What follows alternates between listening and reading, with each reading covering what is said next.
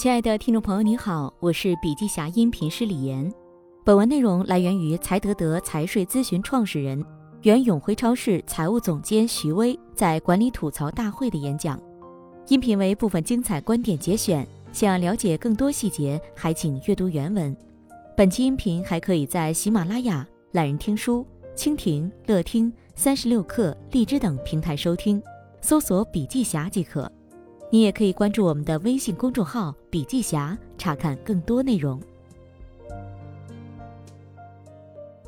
不是所有的管理者都具备财务思维，有的管理者会认为这是财务的问题，跟自己没有太大的关系，连资产负债表都不看。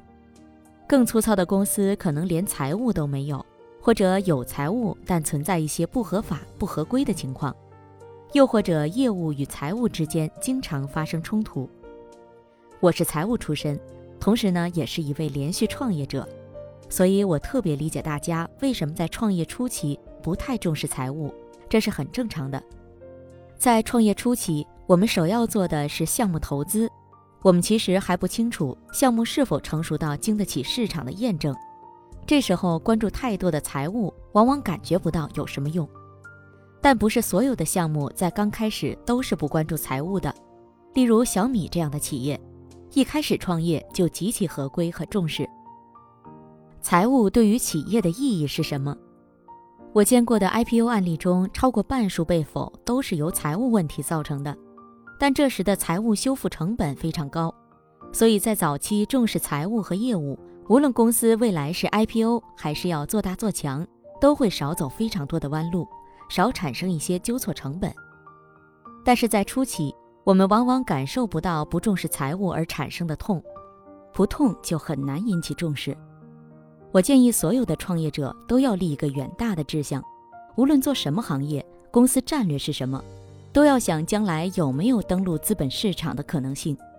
所以，我想送给大家一句话：战略、业务、财务一体化。要想做到业务、财务一体化，就得先理解战略，再深度理解业务。然后打通公司财务，让财务数字能体现业务，能表达公司真正的盈利水平和价值，这对公司未来融资上市都是非常有帮助的。找熟人做财务，这样好吗？很多创始人都喜欢找熟人做财务，觉得自己人知根知底，非常有安全感。但我有一句话可以分享：忠诚度不代表专业度，熟悉度也不代表专业度。财务工作本质上是一个专业工作，专业度优先于熟悉度。没有收入是不是就不需要财务？很多创始人早期的时候忙不过来，需要先在业务上有突破，确保公司没有生死存亡的问题，没空管财务。但如果说我们是一家投入型的公司，例如研发类的科技公司，投了五个亿还没有收入，这么大的投资额要不要管理？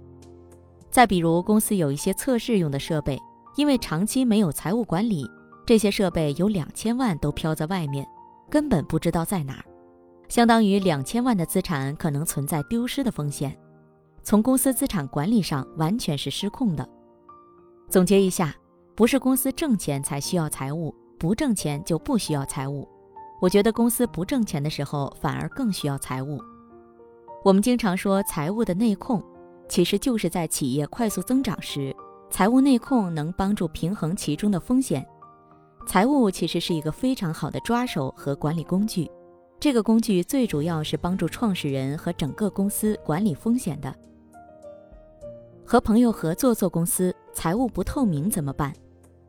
即便公司的目标不是上市，也建议将财务做到透明化。创业初期，合伙人之间靠的就是背靠背的信任。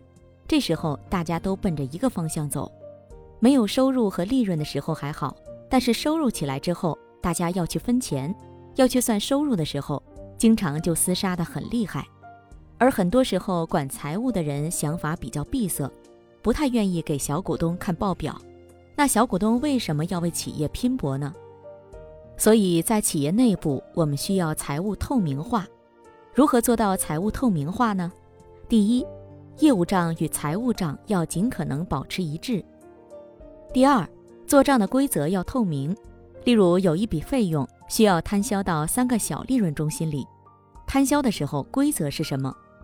像这些都要透明化、简单化，越透明越简单，越不透明越复杂。所有人心里都在想，这是不是算花账？做事情的时候就会有所保留。刚开始效果还不是很明显，越挣钱越有利润的时候，矛盾越激烈。企业的财务管理都有哪些内容？财务的三大部分，第一部分是财务核算，也就是算账。把账算清楚，这是财务的基础。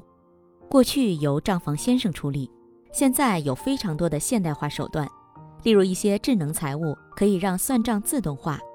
自动化的机制依然是人来设计的，而且经由人工智能辅助等前沿技术，不仅是记账自动化，连会计的审核凭证也能自动化了。第二部分是业务财务融合，也就是业财一体化。业财一体化就是把业务梳理清楚，将业务梳理清楚的好处有好几个，例如销售卖出去的东西，公司能准时把钱收回来；采购采买的原材料费用能及时付钱，保障我们的商业信誉，这都是特别基础的事情。这些基础的工作在业务财务一体化中仍然是非常重要的工作。我们可能会有若干个流程，都需要从端到端打通。从业务流程到财务流程打通。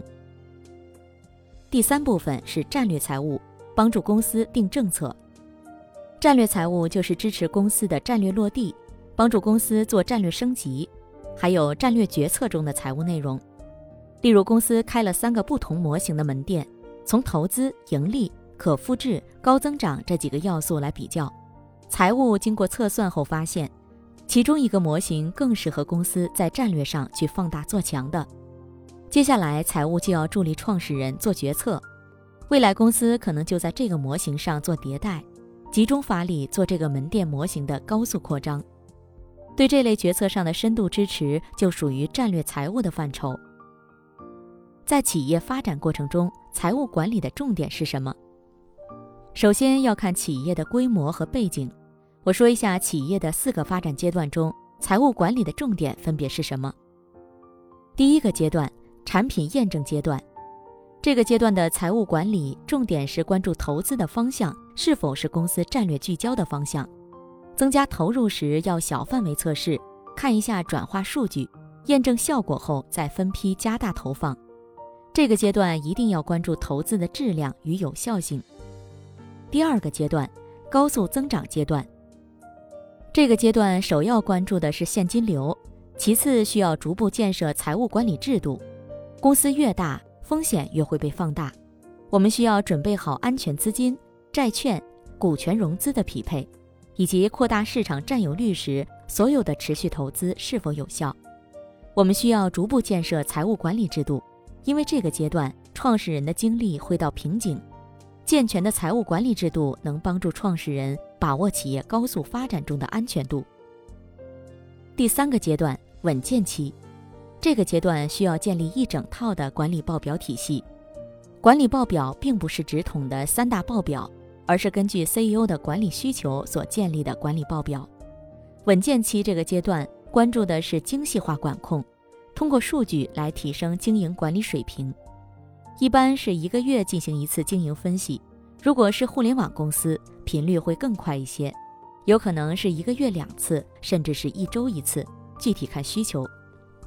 第四个阶段衰退期，这项业务或行业衰退了，投资类的行为没有任何意义了。衰退期这个阶段，我们要关注现金流收回。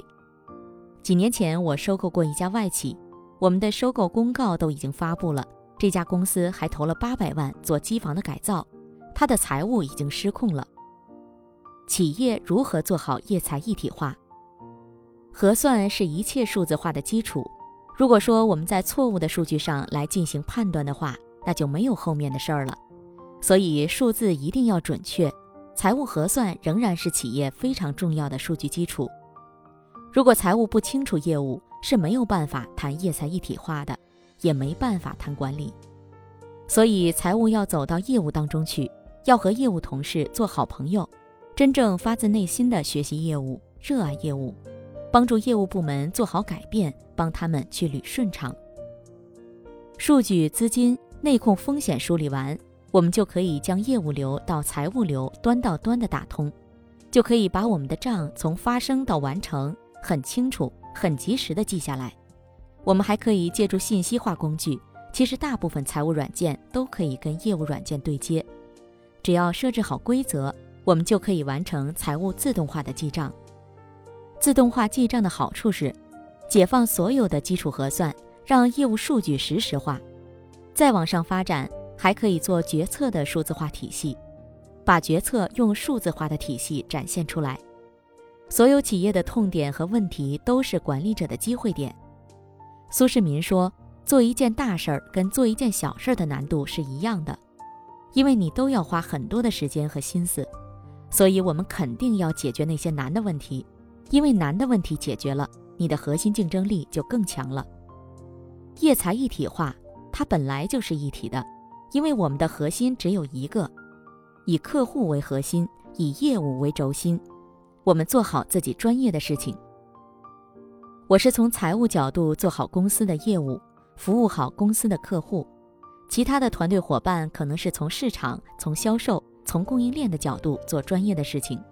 这是我给大家的寄语，希望大家不仅能赚到钱，还能赚到企业的价值。谢谢大家。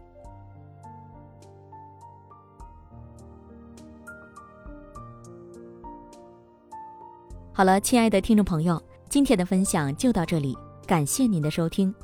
有任何感想和建议，您都可以在评论区留言。